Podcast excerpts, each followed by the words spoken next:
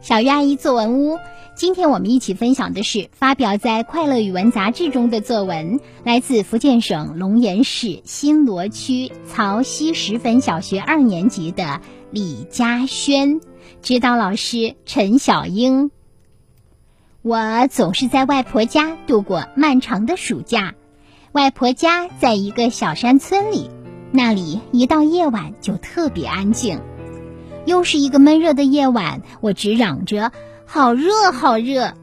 舅舅笑着说：“那我们去门口边吹风边数星星吧。”于是，我躺在摇椅上，看着天上密密麻麻的星星，开始数着：一、二、三。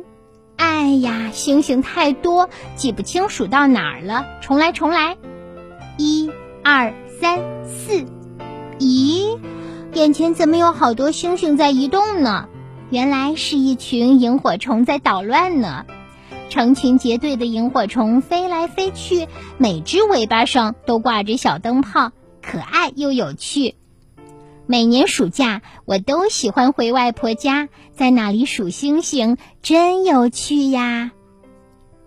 好的，以上就是李嘉轩同学的作文《数星星》，发表在《快乐语文》杂志上。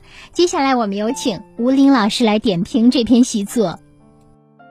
这是一篇充满童真童趣的作文，小作者回忆了自己在外婆家数星星的美好时光。文章开篇开门见山，直接点明自己的暑假都是在外婆家度过的。